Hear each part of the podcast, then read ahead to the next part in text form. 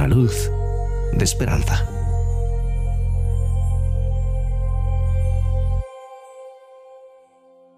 San Mateo capítulo 26, versículos 31 y 32. Todos vosotros os escandalizaréis de mí esta noche, porque escrito está, heriré al pastor, y las ovejas del rebaño serán dispersas. Pero después que haya resucitado, iré delante de vosotros a Galilea. ¿Alguna vez, al repasar la historia del cristianismo, te sorprendió que los discípulos hayan actuado con tanta cobardía la noche de la traición a Jesús? Habían visto cómo Jesús realizaba lo imposible, desde sanar a los enfermos hasta resucitar a los muertos. Pero la noche cuando Jesús fue prendido y llevado a juicio ante el sumo sacerdote, los discípulos quedaron destrozados. Negaron a Jesús, lo que significa que no solo sentían miedo ante el peligro, sino que temían que se los vinculara con el Hijo de Dios. Para nosotros hoy, siglos más tarde, es fácil juzgarlos y decir que nosotros jamás hubiésemos abandonado a Jesús.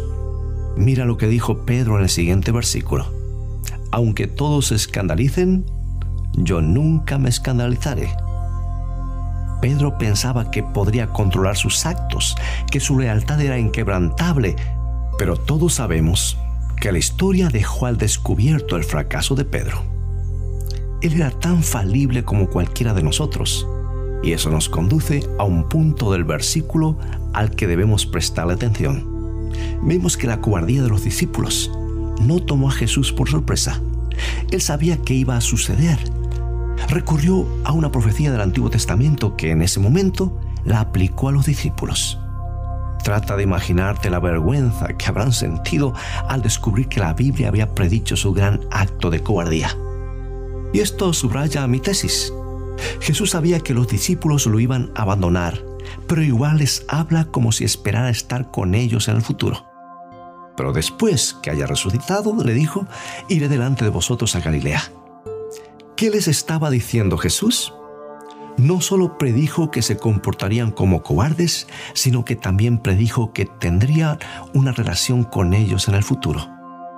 Ahora, ¿cómo se aplica esto a ti? Es muy simple. Dios sabe cómo eres tú.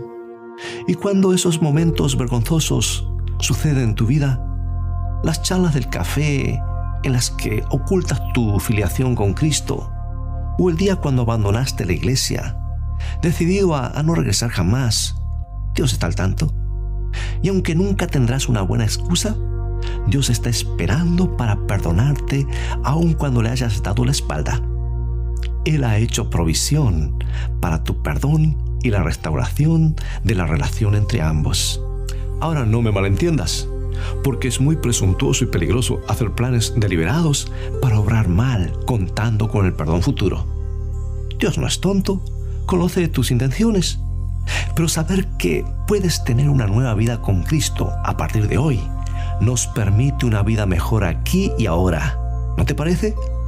Pues Él nos concede una luz de esperanza.